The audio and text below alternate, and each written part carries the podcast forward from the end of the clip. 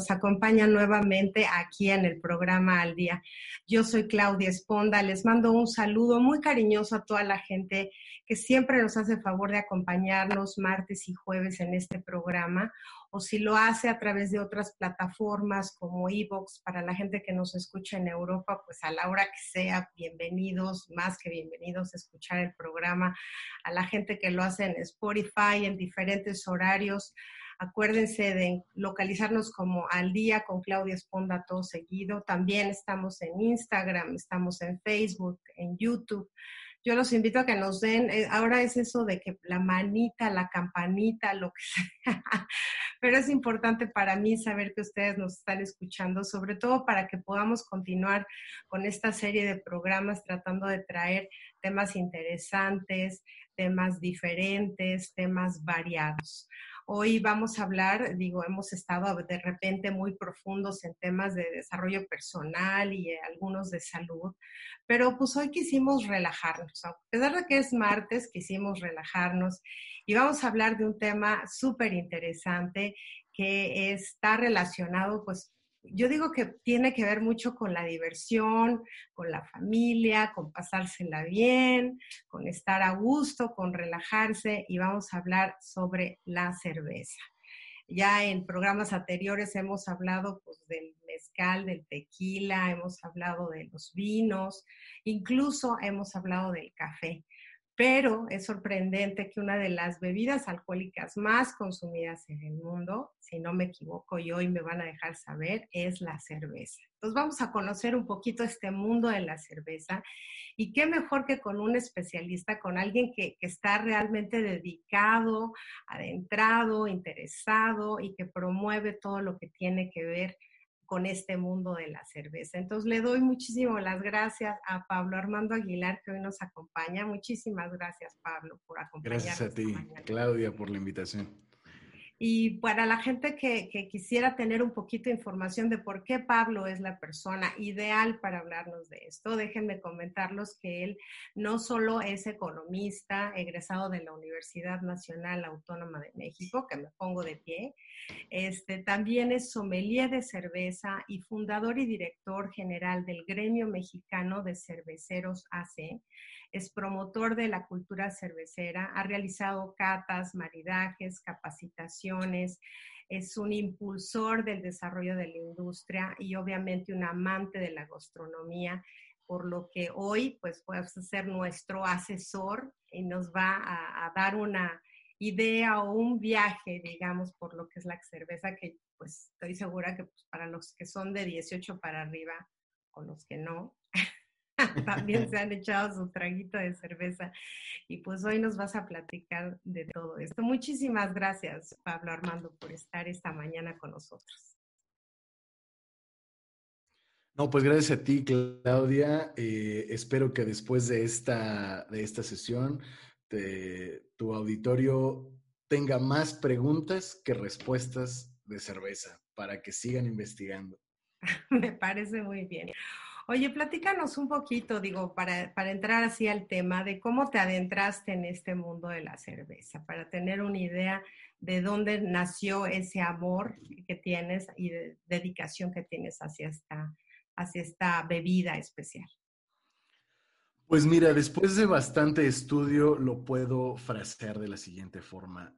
Eh, siempre fui un apasionado de la gastronomía, y entender la cerveza, al igual que las demás bebidas, el pulque, el mezcal, los vinos, eh, la champaña, eh, el ron, el whisky, todo, todas las bebidas, mientras se conciban como un producto gastronómico, cultural de, alguna región del mundo, eh, se vuelven algo mucho más interesante, algo mucho más místico, algo mucho más nutritivo, no solo en términos corporales, no solo en términos físicos, sino en términos espirituales, en términos emocionales, en términos de crecimiento, como de crecimiento personal inclusive, como lo decías. Eh, yo, yo lo veía como que me gustaba, pero no entendía por qué, ¿no? Algo junto con la comida, algo junto con otras bebidas, pero ahora lo entiendo, eh, la cerveza como un producto gastronómico y eso le da una dimensión riquísima. Y, yo creo que bien mencionas, cuando uno conoce los orígenes, es como visitar una ciudad, cuando sabes la historia de la ciudad, más te enamoras de ella, ¿no? Cuando conoces de la bebida, cuando conoces de sus orígenes, como que le da un sabor diferente, como que le, agrega esa especie adicional. Y quisiera precisamente por eso empezar hablando de cuáles son los orígenes de la cerveza, para que podamos adentrarnos en toda esta historia maravillosa que acompaña la comida de muchísima gente en el mundo, Claro, pues mira, la cerveza tiene un origen mesopotámico, hace más o menos 9000 años. Y comparte un origen con el pan, porque están hechos básicamente, digamos, en un principio de lo mismo, que es grano. Es grano que lleva agua. Eh, de hecho, por ahí hay un dicho, no, recuerdo la autoría, pero creo que era de, de, Benjamin Franklin, que decía, eh, un grano de, cebada convertido en pan es la triste historia de un grano de cebada que no pudo ser cerveza.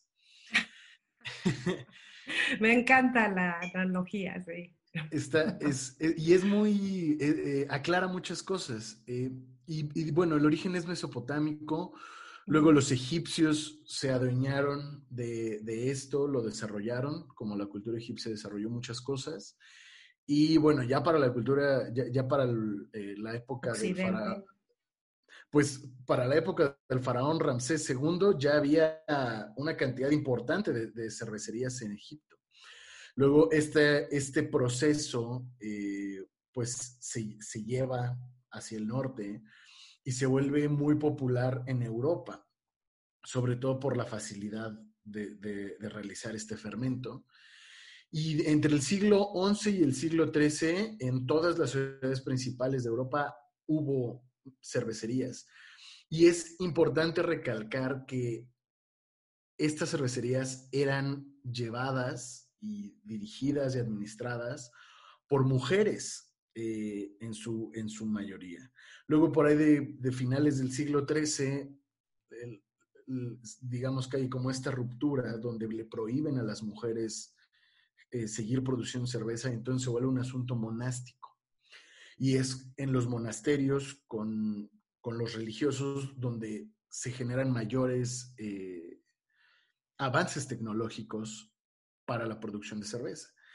Y entonces, pues por ahí más o menos viene la historia. Durante el periodo romano, eh, los romanos lo vieron como el vino de los, de los pobres, de, las clases, ah. eh, de las clases desposeídas, y el vino de uva, pues siempre se vio como algo de las clases más altas. Y en una zona, y en una, y en una cuestión geográfica, los romanos del sur veían a los bárbaros del norte, literal, los bárbaros de Alemania, tajones, pues que, pues que eran como brutos y entonces tomaban cerveza. Eso no impidió que, con el paso de los siglos y sobre todo con la caída, la caída del Imperio Romano, eh, la cerveza cobrara más popularidad en Europa. Y llega a nosotros, a México y a las Américas, eh, a través de, los periodos de invasión. Eh, y la primera cervecería de América se funda aquí en México, en Toluca. Y de ahí, pues ya la historia es un poquito más, este, más moderna, pero digamos que esos son los orígenes. ¿El nombre tiene algún significado especial? Híjole, eh, los lingüistas y los filólogos no se han puesto de acuerdo, de acuerdo, porque no hay mucha evidencia. Una de las teorías que es más o menos aceptada, pero tampoco tiene mucho fundamento teórico, es que el nombre viene de la palabra Ceres, del nombre de la diosa Ceres, que era la diosa de la agricultura para, ah. los, para los romanos. Eh, entonces, eh, la, teoría es que Ceres y la, y la, y la raíz vis, Cerevis, significa la fuerza de Ceres. Y entonces, digamos, a, a, lenguas romances, al catalán, al español, al portugués, inclusive al francés, nos llegaron esas raíces. Luego el francés cambió por la raíz anglosajona, eh, que comparten el inglés, el alemán, el francés moderno, eh, pero pues es, no, tenemos mucha certeza del nombre. Bueno, pero suena bonito y todo el mundo pide una cerveza y además en México pues les decimos chelas. Ya veremos este también porque todo chelas le ponemos, en el sur. Eh, le ponemos nuestro granito de, de arena todo. Claro, pero yo siempre digo que México son muchos Méxicos y efectivamente le decimos chela pero digamos que de la mitad del país para abajo, de la mitad del país para arriba le dicen cheve también. Cheve, sí, sí es cierto. La cheve en el norte. Entonces tenemos estas dos excepciones para, la, para nuestras cervezas. E, es que es parte de, nuestro crecimiento, digo, ¿quién no vio, quién no asistió a una comida donde había chelas, cheves, cerveza? O sea, toda, e, es parte definitivamente, como tú dices, de la gastronomía, pero pues no solo mexicana, ¿no? Ahorita nos estás aclarando los alemanes, los polacos, o sea, todo mundo hizo su su mercado de, esta bebida. Yo quisiera entender un poquito porque a veces la gente que no somos tan este, adictas a consumir este producto, pues hoy en día vemos que, que se hace de diferentes materias primas. O sea, su origen proviene de la cebada y de ahí empiezan a procesarse otras materias primas o cómo funciona. Pues mira, el proceso de la cerveza es un proceso simple. Lo que para poder generar alcohol y para poder generar gas carbónico necesitas pasar un proceso que se llama fermentación. La fermentación se, se da por diferentes microorganismos. Actualmente se utilizan levaduras. Las levaduras son hongos unicelulares pero también pueden fermentar bacterias, también pueden fermentar lactobacilos, pueden fermentar muchos otros microorganismos. ¿Qué fermentan? Pues azúcares y almidones. Y lo que necesitas para, extraer esos eh, azúcares y almidones y que sean fáciles de, procesar para la levadura, eh, pues es ponerlos en agua. Entonces es como hacer frijol, como cuando haces frijoles y, los dejas afuera y, se hacen feos, se, fermentan. Se, se les pues salen hongos y todo eso. Ah, la cerveza es eso, básicamente. Se toma la cebada, eh, se maltea, ahorita les explico el proceso del malteo, pero se maltea y ya las, la malta de cebada se remoja. Se le extraen, pues se hace como un caldo, como si hicieras frijoles o hicieras, no sé, este, se, se extrae ese caldo, se separa de los sólidos y ese caldo se le adiciona el lúpulo, que ahorita les platico que es el lúpulo, se le adiciona el lúpulo, y entonces ya se le agrega estos hongos unicelulares, se le agrega la levadura y se deja fermentar. Y ese fermento es lo que nos tomamos eh, como cerveza. Dentro de este proceso aclaro dos cosas. La primera es, ¿qué es la, malta? Bueno, la malta es el grano, la, cebada solita no tiene eh, no tiene descompuestos los azúcares y los almidones que necesitamos. Necesitamos hacerla que germine, porque en cuanto empieza a germinar cambia su estructura química dentro de la semilla, entonces produce azúcares. Una vez que la, semilla empieza a abrirse un poco, que va a salir el brote, la matamos el brote y lo tostamos, tostamos el grano. Y entonces ahora sí, ese grano se puede utilizar para hacer algún fermento. El malteo es un proceso que se puede hacer con cualquier grano, arroz, maíz, sorgo, este, eh, centeno, cebada. Entonces, cuando nos referimos a la malta, es un proceso. Puede ser malta de cebada con malta de trigo ah, o malta de cebada con malta de... Es la primera aclaración. Y la segunda, sobre el lúpulo. El lúpulo es una planta, es una cannabinácea, pariente de la marihuana, que tiene propiedades relajantes. Lo que nos relaja cuando nos tomamos una cerveza no es el alcohol, sino el lúpulo. Porque si tuviéramos, si fuera el alcohol, la lógica sería una cerveza de 5 grados de alcohol me relaja un poco, pues un ron con 40 grados de alcohol me relajaría 8 veces más. Cosa que no sucede.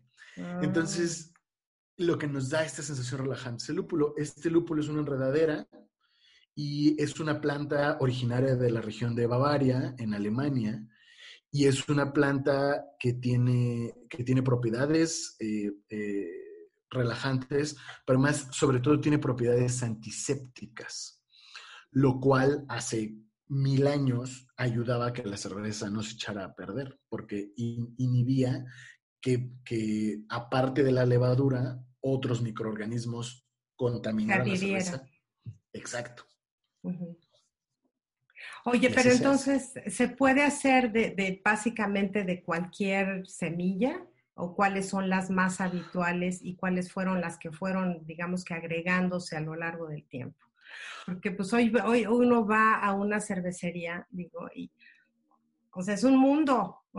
o sea, ¿cuál pides? ¿De qué están hechas, no? Pues mira, eh, la maravilla de la cerveza es que toda la cerveza que, conocemos moderna está hecha de cuatro ingredientes básicos.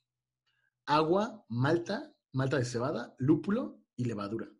Se acabó. Todos los estilos que ven, la mayoría son, son solo con estas cuatro, estos cuatro elementos. A algunas pocas se le adicionan ingredientes adjuntos, pero en realidad son las menos. A menos que encuentren una cerveza de frutas, una fruit beer o encuentren alguna cerveza que en la etiqueta diga específicamente que se le adicionó algo más, todas las cervezas parten de estos cuatro.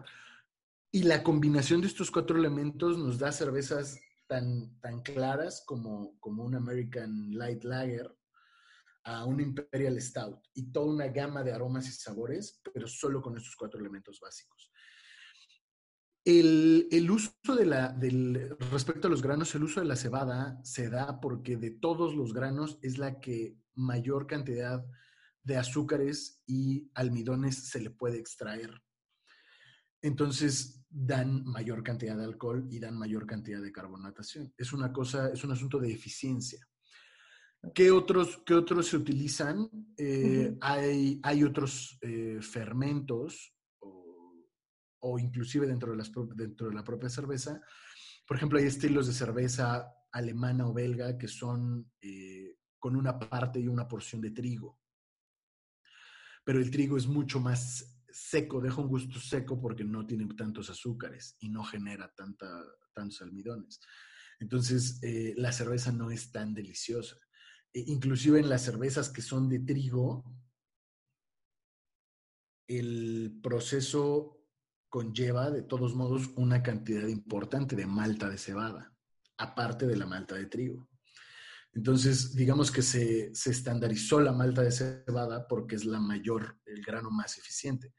Pero hay estilos donde se adiciona maíz, hay estilos donde se adiciona arroz, hay estilos donde se adiciona centeno, hay estilos donde se adiciona este, sorgo, inclusive eh, pues yo he visto, eh, y, me falta uno, la que estaba mencionando hace rato, el trigo. digamos que son los más comunes que se llegan a adicionar en, las cervezas.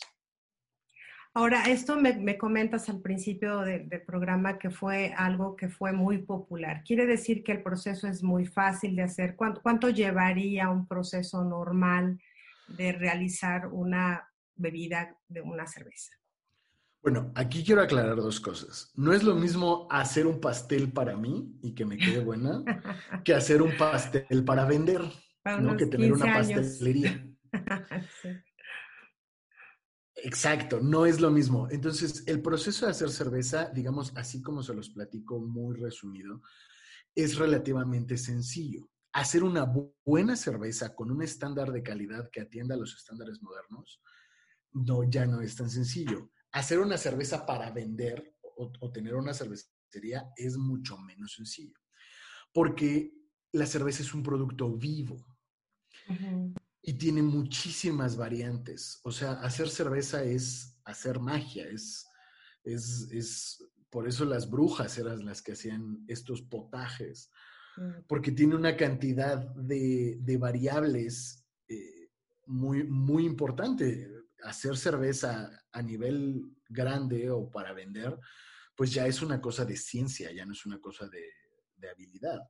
Hacer cerveza casera para consumo propio es mucho más sencillo y sí se puede empezar con un equipo mucho más básico, que de todos modos requiere ciertos conocimientos básicos respecto a sanitización, ¿no? A, que estén limpios los, la indumentaria que vamos a utilizar y los instrumentos, eh, que conozcamos un poco de, cómo funcionan las levaduras, ¿no? Porque eh, en, el ámbito de la cerveza, los cerveceros eh, dicen que que los humanos hacemos el mosto, ¿no? Que es este caldo de los frijoles, este, este jugo, y que quien hace la cerveza es la levadura. Porque en realidad la levadura es la que convierte esos azúcares en cerveza, si no, pues nada más sería eh, un juguito de cebada. Eh, entonces, sí es relativamente un proceso sencillo cuando es Ah. Ahora, este, hablamos de, niveles y de calidades, ¿no? Me estás mencionando. ¿Hay un organismo certificado por cada país que diga, bueno, esto sí es una cerveza bien hecha o, no hay ningún organismo como tal, por, como, existe en el tequila o como existe en el mezcal? Pues como tal no hay organismos reguladores ni organismos eh, certificadores oficiales. Lo que existen, eh, por ejemplo, en México existen normas oficiales de, qué se considera cerveza, ¿no? En un rango, eh, pero fuera de eso, y que atiende a intereses de recaudación del Estado, ni siquiera es porque sea una, normativa para los cerveceros, sino son leyes que están hechas con fines recaudatorios. Fuera de eso, no tenemos ningún organismo que certifique qué es o no una cerveza. Por una parte, eso es bueno porque permite, pues, los... Variedad y... ¿no? Tantísimos estilos que podemos gozar el día de hoy. Eso es una ventaja. Eh, por otra parte, eh, los que son detractores de que no haya una regulación, un organismo que regule o certifique, eh, pues es que la salud, pero pues en realidad conlleva los mismos riesgos a la salud que un pan. O sea, lo más que puede hacer es que te duele la panza, no, no, pasa de eso. Eh, creo que sí es importante para la industria cervecera tener regulaciones eh, porque eso va a permitir que la industria cervecera crezca, sobre todo la industria cervecera artesanal. Eh, sobre todo porque las leyes están diseñadas a modo para beneficiar a las cervecerías más grandes, que en México son Goliat. Para, para México, las dos cervecerías grandotas representan 4.5% de la recaudación de impuestos de toda la federación. Wow.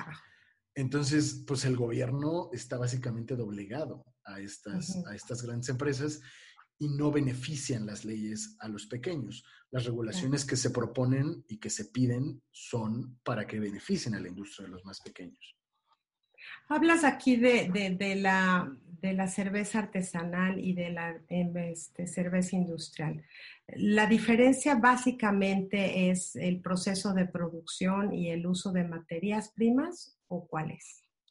Pues mira, no hay gran literatura respecto a esto.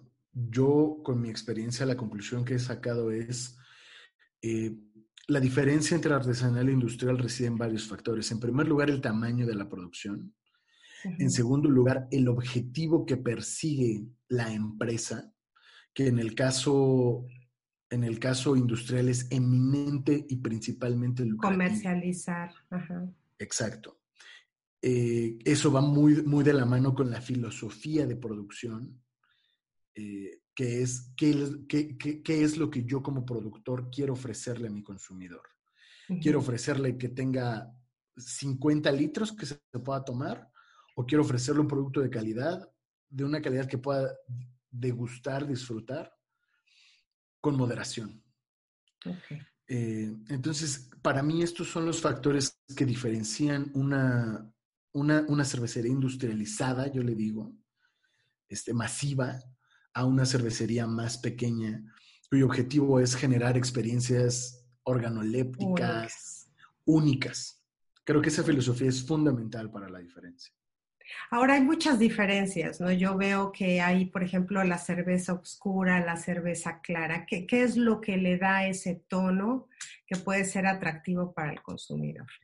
Es, es, el, es la, el uso de, del material, es el proceso, este, no sé. Digo, la verdad es que no sé.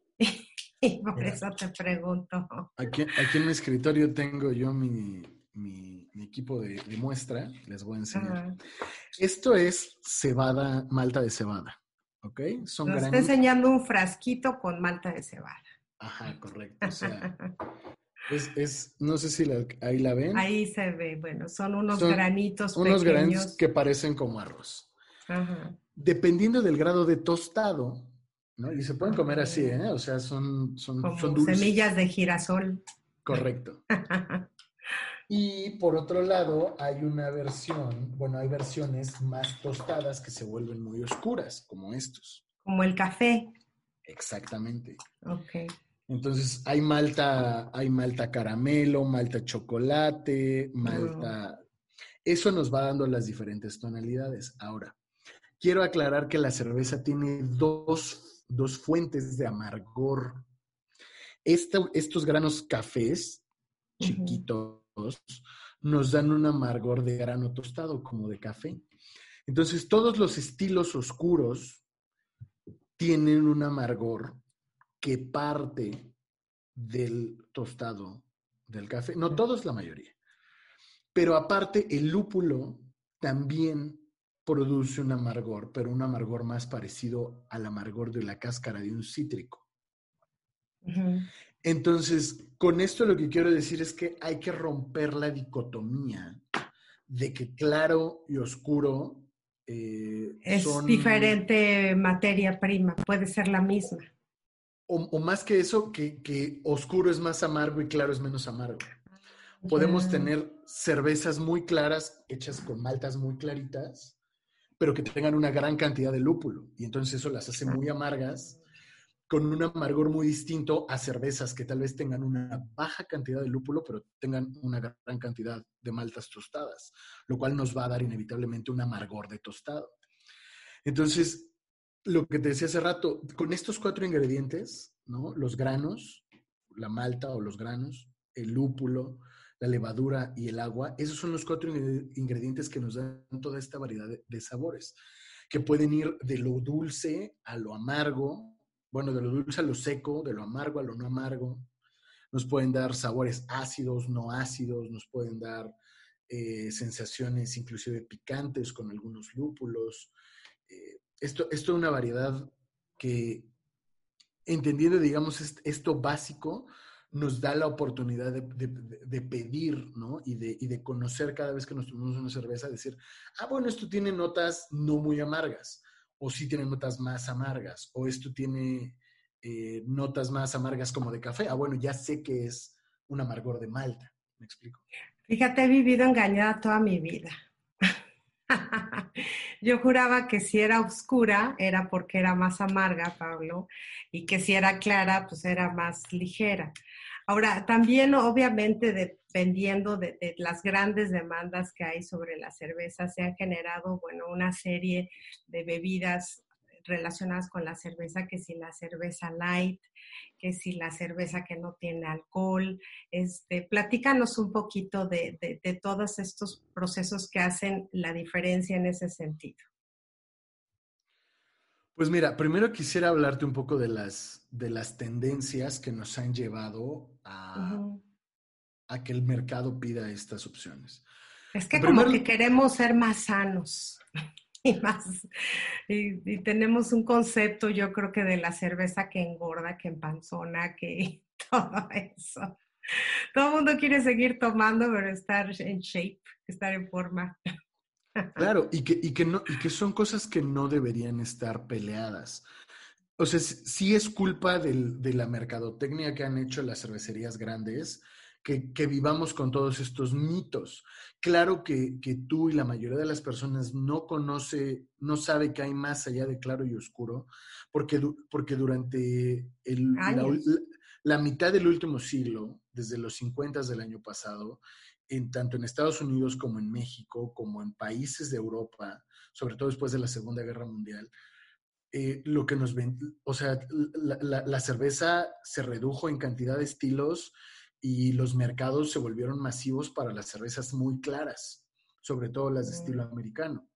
Entonces, eh, pues sí hay como toda una variedad de cervezas que desconocemos. Y hay esta serie de mitos alrededor de la cerveza que engorda, que empanzona, que... Híjole, yo creo que, yo creo que a eso también hay que adicionarle un asunto de consumo responsable que va inevitablemente de la mano con la calidad del producto que consumimos. Si yo me tomo una cerveza artesanal de 7 grados de alcohol, no todas, porque hay, hay, estilos de 3 grados de alcohol, hay estilos de 15, o sea, pero algo en medio, algo de 5 o 6 grados de alcohol. Si yo me tomo algo de 5 o 6 grados de alcohol, pero una cerveza que es rica, que es densa, que tiene buena carbonatación, que me genera una experiencia aromática deliciosa, después de dos o tres, ya no voy a querer más, porque inclusive me siento lleno, porque es como comer pan. Ajá, se fermenta además en el estómago, ¿no? ¿O no? Pues, pues ya, no ya, no, ya no fermenta mucho más, o sea, ya es mínimo, pero, pero pues con la cantidad de grano que se remoja, ¿no? Azúcares, almidones, una buena cerveza es, un, es, pues es como masticar un pan rico y te llena, te, te, llena, te satisface. En cambio, si voy y compro en tiendita de la esquina un Six o un 12 de cerveza comercial eh, masiva, que no me genera una experiencia buena, pues claro que me, tengo que tomar 24 para sentirme como yo quiero, ¿sabes? Y no, es, y no necesariamente es en términos de alcohol, puede ser en términos de, emoción, puede ser en términos de, de, satisfacción de los sentidos, pues la cerveza exalta los sentidos. Pero si tengo una cerveza barata que me genera una experiencia barata, pues me tengo que tomar muchas para que me genere una experiencia más o menos decente. Entonces, en ese sentido, yo lo que digo es, eh, consume menos, pero consume mejor. Date la oportunidad y, dale a la cerveza, como cualquier otro producto gastronómico, el vino exige lo mismo, el mezcal exige lo mismo, el tequila, el ron, el whisky, todo exige lo mismo.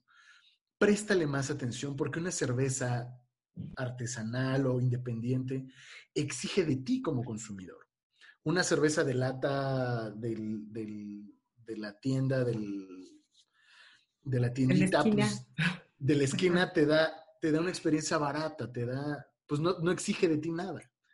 Pero si tú como consumidor te comprometes con el producto y lo degustas, el producto va a responder y te va a dar satisfacción. Entonces, consuman menos, pero consuman mejor. Oye, aquí me, surgen muchas dudas que vas a decir, bueno, esta de dónde la sacaron, ¿no?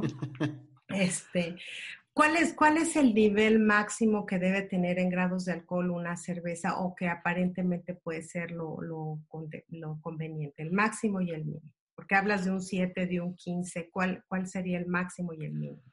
Pues mira, el máximo que se puede con fermentación eh, normal, pues estándar, con levaduras, debe de rondar los 17 grados de alcohol y ya estamos hablando de una cosa extraordinaria. Y eso es con, con cepas de levadura que resistan esos grados de alcohol. O sea, no es, una, no es una cosa de nosotros, es una cosa de que la levadura resiste esos grados de alcohol. En el mínimo, pues la cerveza puede ser tan ligerita como tú quieras. Eh, lo, que, lo que difícilmente puede tener, o más bien, de forma natural no puede tener cero grados de alcohol. Eso sí, tiene que tener un proceso extra para, eliminar los grados de alcohol. Pero, pues digamos que dentro de esos rangos los estilos varían enormemente. enormemente. Las, las cervezas lights quiere decir que tienen un menor rango de alcohol. ¿A eso se refiere el que sea light o no tiene nada que ver? No, el light significa que tiene menor cantidad de calorías. Normalmente para poder bajarle más calorías les bajan los grados alcohólicos, pero no siempre es la regla. Entonces una light lo que te da es menor cantidad de calorías, nada más. Ahora, ¿quita la sed? ¿Es cierto que quita la sed? Sí, claro que quita las Eso, eso, no necesitamos estudios científicos para comprobar que quita la. Y una, una idea que se tiene, que pues igual es el momento adecuado para preguntarla, ¿es cierto que cura la cruda? Pues no. Ah. lo, que, te hace es que te, ah. es que si estás, o sea, si estás crudo, pues te. Que no te dé miedo decirlo, Pablo. Te si crudo. A, a, embriagar y pues eso hace que, que estado de intoxicación anterior y ya no te sientes mal, pero en realidad no te la cura, solo te, ah. te conecta con tu, con tu estado previo. Entonces te, vuelve a mantener relajado para que no te sientas con la cruda, pero moral, de que quién sabe qué hiciste la noche anterior. Correcto. Ok. Ahora, hemos hablado pues de que muchos países son grandes consumidores de, cerveza. ¿Cuáles consideras tú que actualmente son, son estos países? Bueno, pues eh, no es consideración mía, sino hay estudios que, que hablan sobre todo porque atienden a intereses transnacionales de muchísimo dinero y es un, un mercado de muchos millones de dólares donde las grandes empresas invierten en conocer sus mercados. El país que lleva veintitantos años seguidos como primer consumidor de cerveza por, por cabeza, per cápita, es este, República Checa. Los checos toman más mm. cerveza que nadie. Y dentro de la lista, la mayoría de los países que están son países... Eh, europeos, ¿no? Europeos de la región de Europa del Este, países bálticos eh, y países del norte, ¿no? Alemania, este, Austria, Bielorrusia. Digamos, esos son los países que mayor consumo de cerveza tienen. En realidad en México no se consume tanta cerveza. México está como en el lugar sesenta y tantos. Ay, fíjate que no, lo hubiera pensado yo así. México no consume tanta cerveza por cabeza, eh, porque bueno, hay un asunto histórico, la cerveza no es un producto mexicano. La cerveza es un producto importado de Europa y que, y que obtuvo popularidad a partir de que en México las leyes prohibieron y, en detrimento de la industria del pulque, se tuvo que buscar una alternativa popular. La cerveza fue la respuesta. Pero en realidad en México, pues la, ni siquiera tenemos condiciones climáticas para producir los insumos que requiere, bueno, especialmente el lúpulo. La cebada sí se da. Tampoco tenemos una industria de malteras eh, independientes.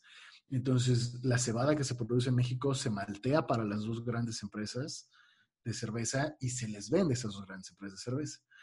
Entonces, México, digamos, no es, no es natural. Eh, somos, nos gusta tanto y la gente de esta industria es tan apasionada que a pesar de todas las condiciones de mercado y sociales y culturales que no favorecen la producción de cerveza, la hacemos. La hacemos y la tenemos y hacemos buena cerveza, pero no es natural de acá. Ahora déjame preguntarte algo, porque este, uno tiene la idea en cómo debe servirse la cerveza, ¿no? En, México tenemos mucho el concepto del tarro frío y demás. Perdón, pero yo he escuchado que también en otros países la cerveza se sirve al tiempo. ¿Hay alguna diferencia o cambia el sabor o es cuestión de tradición del país o costumbre o dependiendo la zona geográfica, el por qué se ocurre esto? hay, muchos, factores para esto. En primer lugar, la cerveza, esto de que la cerveza se sirve muerta, fría, helada, es cosa de las cervezas grandotas, de las industriales, de las cervezas eh, comerciales. pues una, no sé, digo una Bot Light, una Coors Light, ¿no? Lo que, lo que toma normalmente en Estados Unidos o acá en México, una, una, inclusive una corona, una victoria, pues si, si te la tomas al tiempo, ya no te la tomas. Porque son cervezas que te dan experiencias organolépticas baratas. Si las dejas atemperarse, huelen y saben horrible. Entonces, por eso te piden que te las tomes congeladas, para que, para que ah, literalmente no te sepan a nada.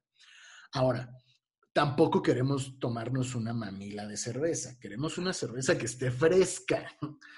No, que, no queremos un biberón de cerveza, queremos una, cerveza fresca, un, una cerveza que sí refresque, pero no muerta, porque entre más fría la tengas, mayor cantidad, una buena cerveza, pues, pues es como si enfriaras un, buen vino y lo metieras hasta cero grados centígrados, pues te van a saber nada más los taninos y lo ácido y lo, lo, amargo y se acabó, no te va a dar una experiencia buena.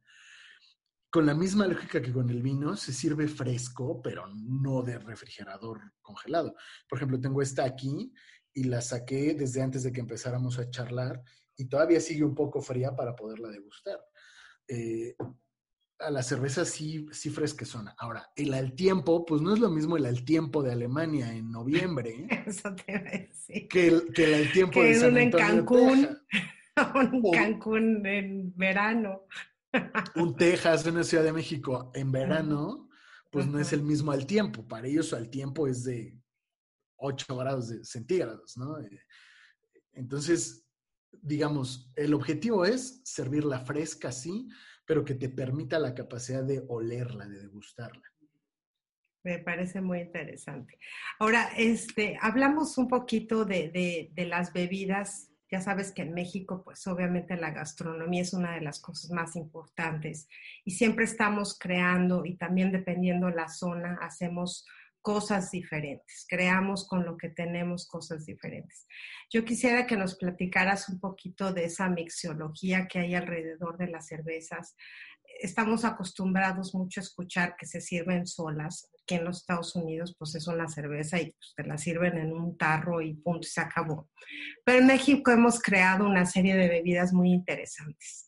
Yo quisiera que nos platicaras, porque bueno, no todo el mundo que nos escucha de habla hispana pues, son mexicanos, que nos hablaras alguna de estas bebidas este, que hemos creado en nuestro país con la cerveza.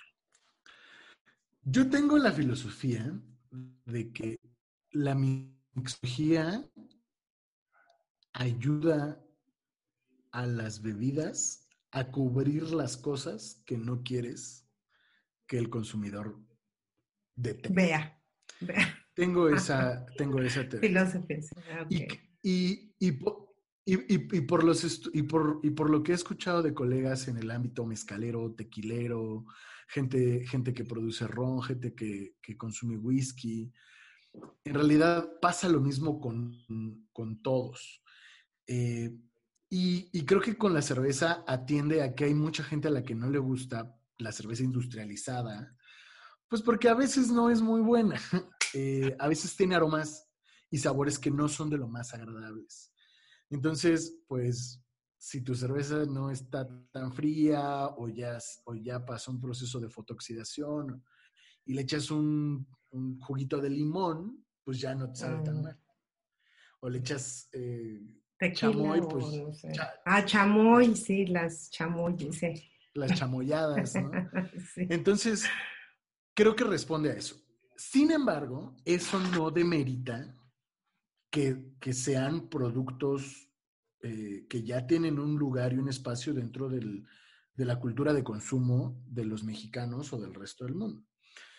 Y que, que no por eso hay que demeritarlas, sino por lo contrario hay que estudiarlas, entenderlas y, y pues al final aplaudirlas porque pues a mucha gente le brindan felicidad y le brindan gloria, ¿no?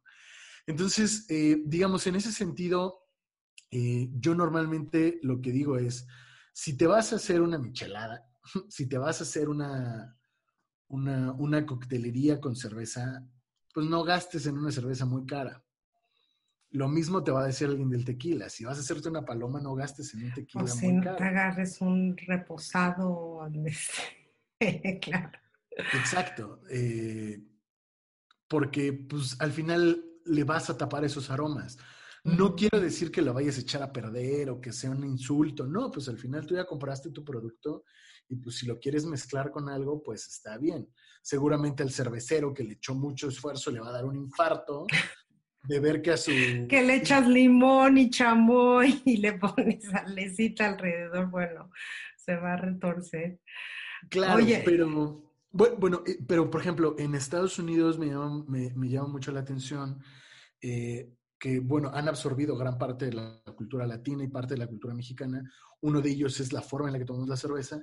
Y por ejemplo, hace no mucho eh, sacaron una, una, una limerita, como una margarita de limón con cerveza. pero ya embotellada, una cervecería industrial, perdón, una cervecería independiente estadounidense que se llama Stone. Entonces, Stone ya sacó una, una edición de una lager con limón y sal.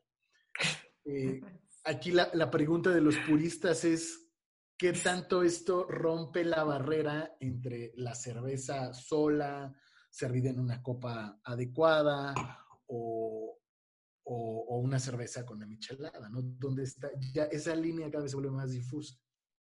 Yo, yo creo que las bebidas como la gastronomía eh, tiene mucha referencia a lo que es el arte, ¿no? Tiene que ver en sentido de qué es lo que tú te gusta. O sea, pero también tienes que ver con el nivel de apreciación que tienes sobre el arte. O sea, igual puedes apreciar un Picasso o puedes encontrar a un artista local que dices es muy talentoso, ¿no? No demeritando uno al otro, sino qué es lo que a ti te satisface, lo que cumple tus expectativas, tu paladar, tu gusto. Este, pero yo creo que también es importante conocer, pues, saber de los conocedores, ¿no? Ahora me abres un panorama de aprender a apreciar cuando algo es artesanal y decir si es cierto, pues yo sí le echo limón a la mía porque a mí la cerveza no me vuelve loca. Habrá quien me quiera matar en este programa, pero este, aprender a conocer y abrir tu paladar yo creo que es importante. ¿Cómo, cómo haces una cata de cerveza?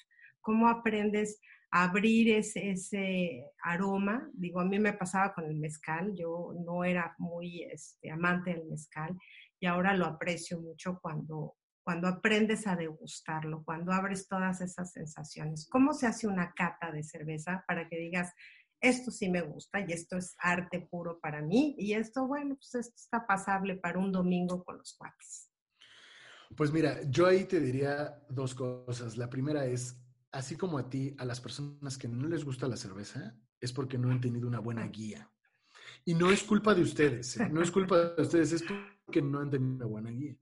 Creo que el primer paso para una buena experiencia es la responsabilidad, porque eh, e, esta dicotomía que tú acabas de, ilustrarnos respecto a, la apreciación del arte, creo que a diferencia del arte, la belleza que tiene la gastronomía es que no necesitas ser gran técnico para apreciarlo. Conocedor. Sin embargo, sin embargo, si tú asumes la responsabilidad del producto que tienes enfrente y te cuestionas, ¿qué me estoy tomando? ¿Cómo se produce? ¿Qué impactos ambientales tiene? ¿En qué condiciones trabajan quienes lo producen? En esa medida vas a poder apreciarlo. Y no es un asunto de, tener el privilegio de tener mayor educación, sino de cuestionarnos cómo llegó esto a mí. Entonces, esa es la primera esa es la primera eh, primer, observación. la primera observación que yo quisiera hacer. Una vez ya pasando eso, me voy a meter rápidamente una cata de cerveza. No, no los voy a abrumar. Lo más importante, mucho más importante que conocer de estilos, que conocer de servicios de temperatura, de cristalería, eso déjenoslo a nosotros los profesionales. Ustedes tienen que saber algunas cosas básicas y lo más importante es conocer su cuerpo. 80% de una cata de cualquier producto es a través de la nariz, porque el gusto solamente recibe, percibe cinco sabores. Salado, dulce, eh, ácido, agrio y umami. Son los cinco sabores. Fuera de eso, todo lo que digas, mm, esto me sabe a... ¿Cuál es el último? Nunca lo había oído. ¿Cuál, cuál es? ¿Qué es eso? Ilústrame es difícil de describir, eh, es la sensación que nos produce el glutamato monosódico. Se encuentra mucho o más fácilmente en la comida asiática, por ejemplo, en, la, en el sabor de las algas o en el sabor de la soya. Es esto que algo que sepa, cuando dices, mmm, algo sabe rico. qué sabe? cuando algo sepa rico, normalmente es por el glutamato monosódico. Es muy difícil de describir, es una percepción muy personal, pero es un sabor. Eh, Me voy a poner a investigar.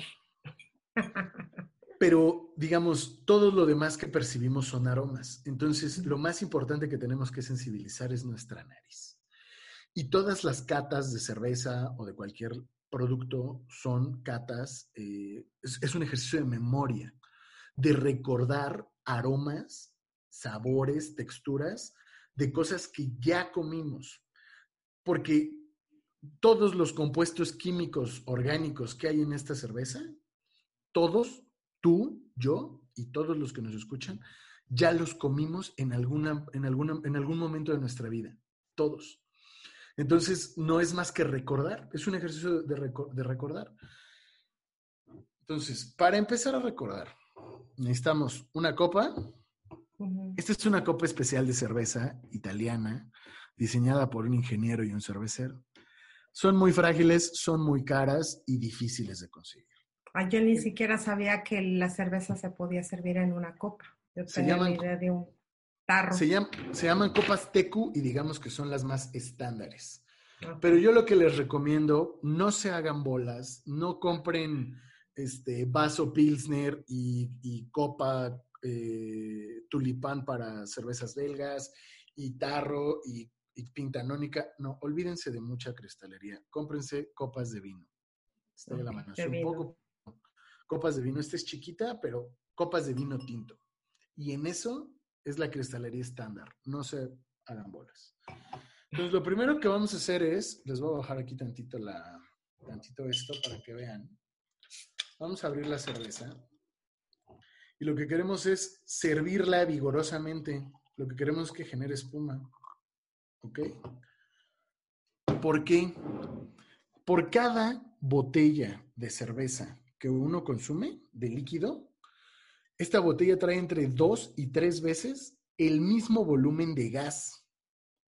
Entonces, si yo me la tomo directo así, pasa con los refrescos, pasa con todo. El pico de la botella. Lo primero que hago es repetir el, gas, porque, estoy, porque estoy consumiendo una cantidad enorme de gas. Entonces, la cerveza siempre sírvansela en un contenedor aparte. Ah. Una copa, un vaso, aunque sea un vaso de plástico. no se la tomen en la botella. Es como si abrieras un champán, una champaña, y te la... Pues no, te empanzona, te hace sentir mal. Entonces, siempre en la botella que generes para que libere el gas carbónico excedente. Entonces, eso es lo primero. Lo segundo, pues la vista, ¿no? Este, esta cerveza es una Amber Ale, una cerveza ámbar que producen en Texcoco, un cervecero artesanal, 7,5 grados de alcohol. Y, se nota que es ambarina, ¿no? Desde, creo que desde la pantalla se ve. Sí. Cuando te dicen una cerveza oscura, por ejemplo, una, negra modelo, es, un, es como de este color. Las industriales nunca son oscuras, son ámbar. ¿Quieres una oscura de verdad? Ve por un artesanal. Esto es ambarino, está a la mitad de los colores. Entonces, lo que quiero que hagan es olerla. Entonces, vamos a inclinar la copa y vamos a meter la nariz sin miedo y vamos a oler durante cuatro segundos. Profundo. Profundo, no largo. Porque si huelo más tiempo, saturo mi nariz y ya no huelo nada. Los cuatro segundos y huelo. Y empiezo a detectar aromas. Luego, en un segundo paso, muevo la copa. ¿Para qué se mueve? ¿Para oxigenar como el vino? No, Aquí, lo, aquí no queremos que se oxigene porque se oxida. En el vino se oxigena y se oxida y le da más aromas. Aquí no. Aquí lo que hacemos es, queremos que el gas carbónico, vean, cuando la muevo, se agita y entonces genera espuma otra vez. Esa espuma hace que el gas carbónico eleve los aromas y es más fácil para mí percibirlos. Es, como un, es como un transporte para esos aromas. Y vuelvo a oler. Cuatro segundos copa en nariz hasta el fondo. No inclinen la cabeza, mejor inclinen la copa. ¿No? Y entonces detectamos más aromas. En este caso, por ejemplo, esta cerveza tiene un aroma caramelo muy rico. Eh, y tiene otros aromas, a ciruela pasa, etcétera, etcétera. Entonces, esos son, las, esos son los dos primeros pasos. El tercer paso tiene dos variantes. Hay más opciones, pero yo les digo las que a mí me funcionan mejor y las que veo que a, mis clientes siempre les funcionan. Vamos a dar un pequeño trago y vamos a limpiar la boca. Nos hace circular por toda tu boca.